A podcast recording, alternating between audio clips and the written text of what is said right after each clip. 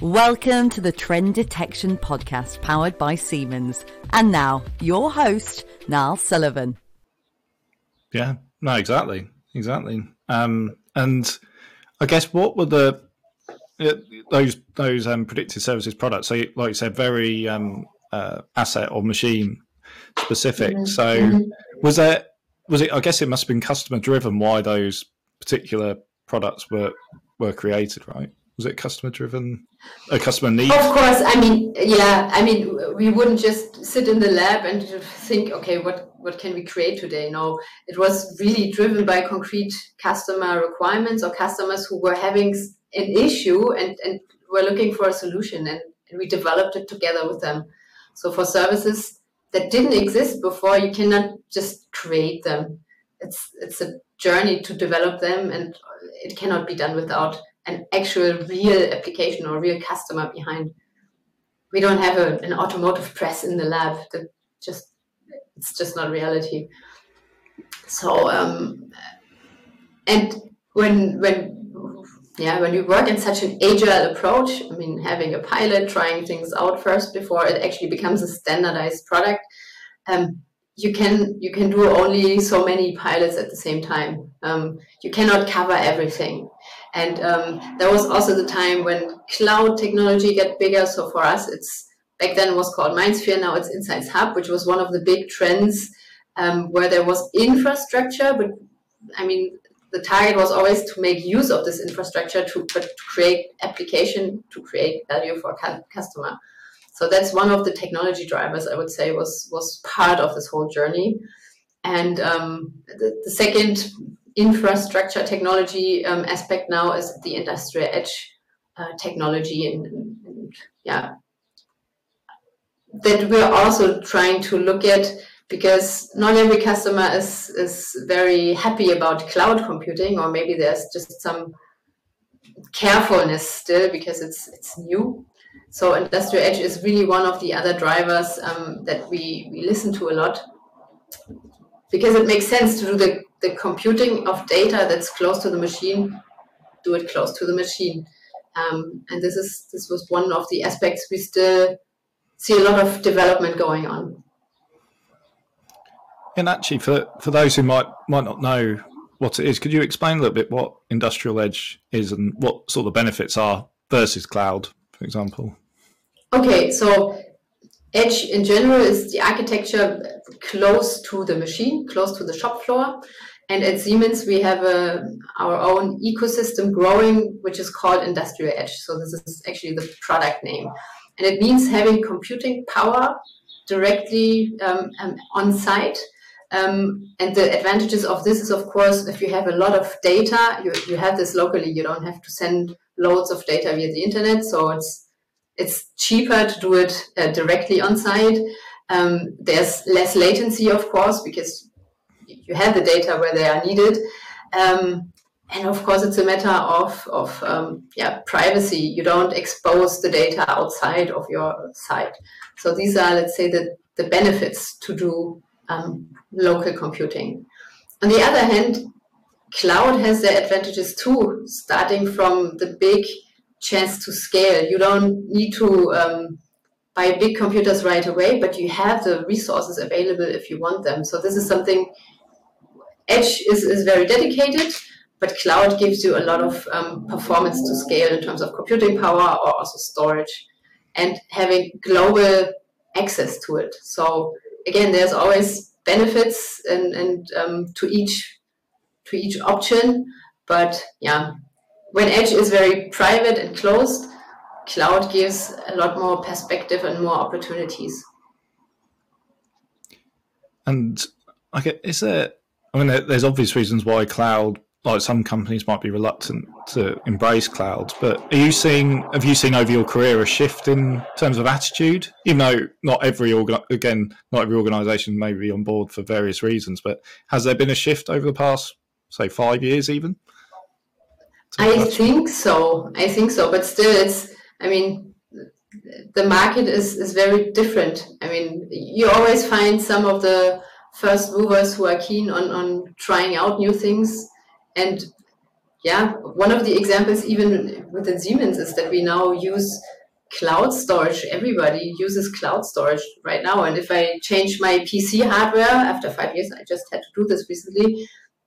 There's not much trouble to change because my my data is stored safely in the cloud, and I can just access it again even with a new PC. So sometimes you might not even be aware how much cloud helps us improve our lives or make things easier and, and available at all times. Yeah, it's in. Yeah, it's interesting. It's another sort of part of Sense. What makes Senseye sort of well unique or, or special in terms of that it doesn't matter what what the data source is. So you're not sort of tied into certain providers or you know or or you know or or products I guess all systems that that kind of thing. It's all broad broadens that as well. because I guess you might be limiting yourself potentially by keeping your data locked down on site. Yeah, and I mean I don't talk about it much or I don't think about it much, but of course there's hmm. various security measures in place to still make it a reasonably um, secure um, way to do this. So this is also something. Um, so for Senseye, you don't you don't need to send every data that there is in the factory to Senseye. It's really dedicated data for condition of the machines.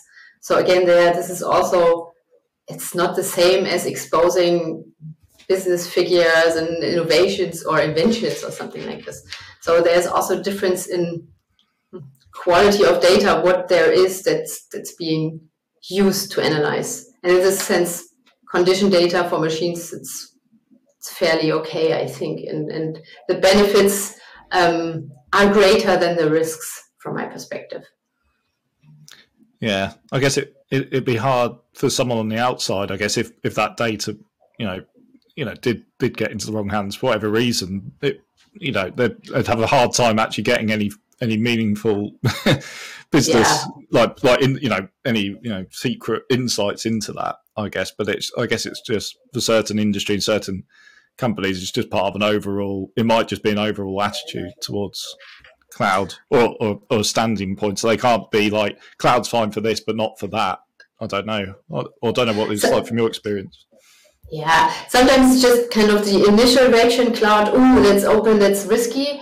But sometimes it's just worth it to think about it again and distinguish the different levels or qualities of, of data about what about which we talk. So I think it, it it's helpful to take some time to consider this um, and really find a way to yeah come to a to a conclusion that it might make sense actually, or the, the risks are low enough. So I think even though the first reaction can be different, um, many times I've already seen this kind of shift of understanding or, or yeah, kind of the development of um, yeah, these thoughts towards a pragmatic approach in the end. Yeah, exactly. It's not just it's it's all listening to the you know the the potential um, ways to to approach it rather than just dismissing it because oh it's cloud so we definitely can't do that there might you know there's mm. there should be a room to sort of think about you know logically how how it could work and how it could benefit. Exactly. Yeah.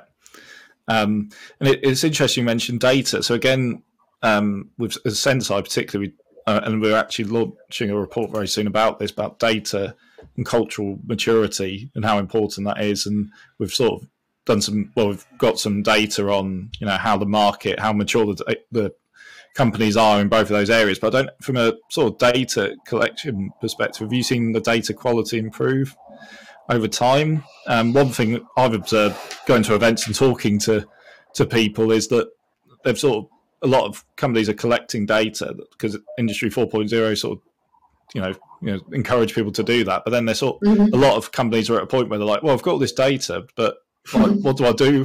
what do I do with it? what? How can I get any insights from it? So, I'd be interested to get your perspective on that. Mm. I mean, the, the, the world is colorful, and, and I think there's for every possible stage, there's some customers who are exactly at this stage. Um, but I, I mean, right now we're kind of at an at a cross point. Um, I think right now we're still looking at the majority of brownfield installations, and they might might have been built 20, 15, 10 years ago. And back then, people didn't consider collecting the data as much. But these um, applications or these factories are, are still running and in place. And for them, it's it, it, might be a huge effort to put additional sensors or collect the data from the PLCs inside. Um, so for them, that's still a journey to to to go through. But all the green fields that are being built right now, for them, it's it's natural to kind of have all the data available. Um, and I think this will this will change over the next five to ten years. That it's state of the art to have data easily accessible. It needs some more work on standardization and data formats and, and APIs and so on. But in general, um, this is becoming less and less a problem. But right now, yes, we have to take care about the situation as is and, and address the brownfields. Um, and this is really something where Siemens come in with their expertise, and that's actually a service to consult um, with the customers. We know the technology in general, automation uh, principles, and so on, but it is work to get the data out out of these automation systems right now. Yeah. And, and when you say brownfield, again, bit, what, what do you mean by that exactly? Well, that's existing, yeah, existing um, um, infrastructure, something that's maybe 10 years old or so. It's there, it's product, productive, the machine is producing the parts as it's supposed to. Um, but back then, when it was being designed, it wasn't such a big topic to collect temperature or current or, or pressure data or whatever that is that describes the condition of the machine. So this is something an existing plant from our perspective or in our vocabulary that's a brownfield plant. And yeah, we, we have to individually look at it together with the customer to see what's the potential. Maybe some of the data is available within the PLCs, just nobody ever asked for it, and it's it's not such a big problem after all to get it out of there. And in other cases, it's necessary to install additional sensors to get this data. That's something that needs to be looked at, and that's where we can yeah, help the customers identify and, and see the potential that they actually have with their existing machines. I guess when it, I don't know whether this is the case, but when there's new factory or new plants being created, are they already? I guess they're thinking about that's the difference, and they're already thinking at that stage. Oh, we need to add you know connectivity and sensors and collect data from from the very from the very start. I guess that's how it's changed over the past few years, rather than retrospectively having to to install um, hardware. Yeah, yeah, that's that's really right now. It's it's state of the art for a PLC to have um, connectivity MQTT, for example, right, or OPC UA. These are the standard features that are available now, and every new um, um, plant or machine that's being created has this when they use the current um, um technology. Um, so we don't have to think as much about it anymore because it's it's a given. It, it is then there. But the bigger section, as I said, of the market is the existing industry, and that's why we need to focus on the brownfields right now. Yeah. So do you, do you envisage today when when data is perfect and it can just you hmm. know you go you go to a customer site and oh the data's all all yeah. ready to go and off we so go. So what do you need? yeah. yeah. So they yeah, I guess yeah, and I guess it's a it's an ongoing sort of educational piece, of course, because again, there's that gap sometimes where um, customers think their data's better than what it is, but then they sometimes think it's a lot worse than what it is as well. So I think there's always going to be um, yeah a little bit of unknown there, I guess, um, on both sides, I guess. And I remember this uh, one incident um, when I was at, at, a customer who has a big automotive press, and they have their maintenance personnel there, and this you know kind of old guy told me, "Well, I put my hand on the press, and I know I feel exactly what's going on with the press. So why do I need a PC to do that for me? Why would a PC replace me?" So he was really kind of proud on his knowledge of his knowledge, which is understandable. But is he able to be there 24 hours a day, seven days a week? And that's the difference. Of course, humans have these expertise, but the computers can take away some of the burden to always be there. And this is kind of for me that was eye opening. I didn't want to insult him and say that he's useless, not at all. Um, but it's it's normal. He's a human and, and he cannot be there all the time, but computers can. So that's that's that's a good typical picture for me for predictive maintenance. Of course, you use the, the knowledge of the experts who deal with these machines every day, and you have a way to kind of capture this knowledge and make it available to, to more people and lift some of the yeah of the work off their shoulders, but that they just have to be there. Yeah, that's a really, that's a really interesting story. I guess the other way to uh, from a Senseye perspective, it's sort of saying, could you do that for like a thousand machine? Yeah. You know, you know, you know yeah. obviously, obviously, you know your machine better than probably anyone else uh, or whatever. But can you do that? There's not a thousands of you to to do that. Um, so it's about. Yeah. It's interesting. That was the the attitude was, I oh, know it, it won't replace me because I know it well, and that's why I guess there's got to be a shift in attitude. That it's not just te- the technology is there to assist, and it's still again talking Senseye specific, but it's still um, we still require, or for the software to really take off, is the human or the maintenance person's insight as well. So we're not just relying on what the data and the technology is saying, but it's also that's another key part of it. It's what feedback we get from the maintenance person too that drives the success of the, the tool. Yeah, at Siemens we're also we're always talking about combining the real and the digital world. And I think Senseye is a good example for this mm-hmm. because we provide information based on data, so that's more the digital world. But in the end, I mean, there's a physical machine, and and a person has to get to this machine and perform whatever maintenance that's necessary.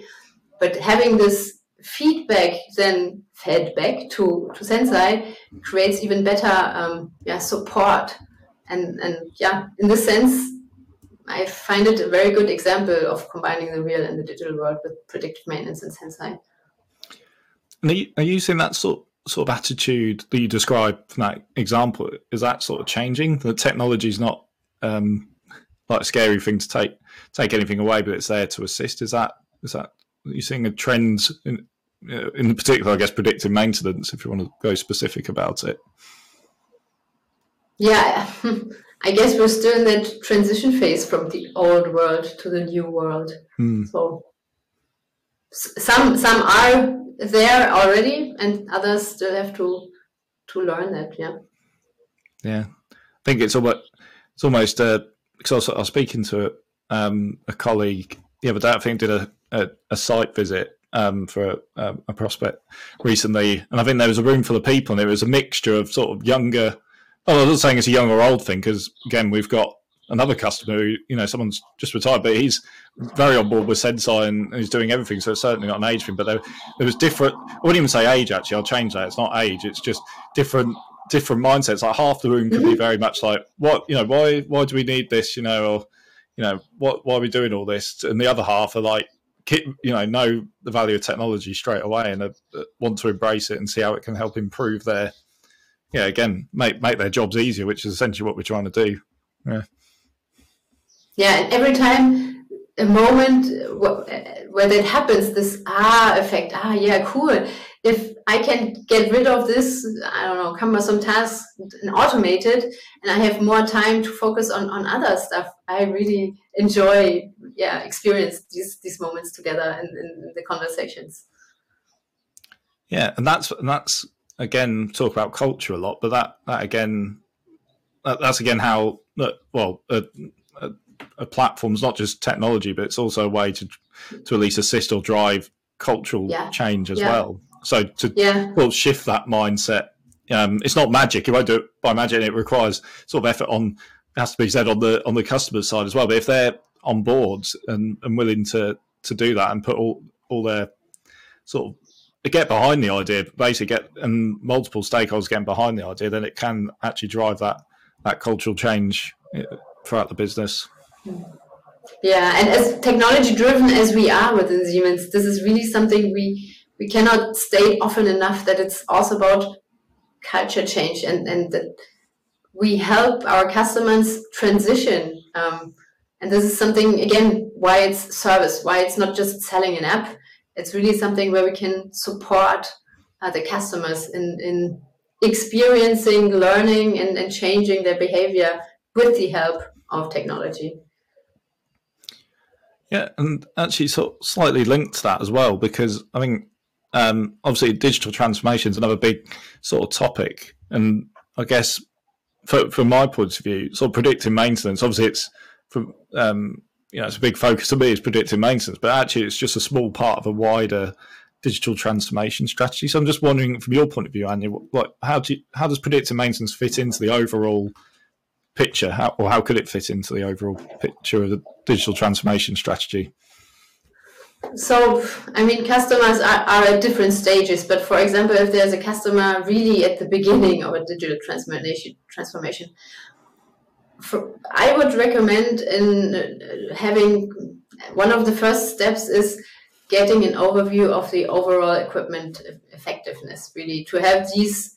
So that's the combination of availability, of the quality of the products, and the output um, um, of the machines that they achieve if a customer gets clarity on these three factors, that's that's something where they can start kind of setting up an, an app, cloud-based or edge-based. So it's kind of an easy start with a, a, limited scope, but getting acquainted with all the mechanisms of, of uh, yeah, cloud or, or edge technology, connectivity, and so on. And this is a good starting point. Once they know where they're at, once they have transparency of, of their KPIs, then they can look a step further well what do i want to improve and then how can i improve it and and then they would come for example to predictive maintenance in order to improve availability but there are other um, um, scenarios uh, when it comes for example for quality that they could um, automate quality inspection or look at the process that leads to certain quality results and how this can be improved so these are other areas not exactly predictive maintenance, but but close enough when it comes to production. Um, yeah, of course, there's there's also these offerings within Siemens. Please like and subscribe on all major podcast channels and find out more about Senseye predictive maintenance at Siemens.com.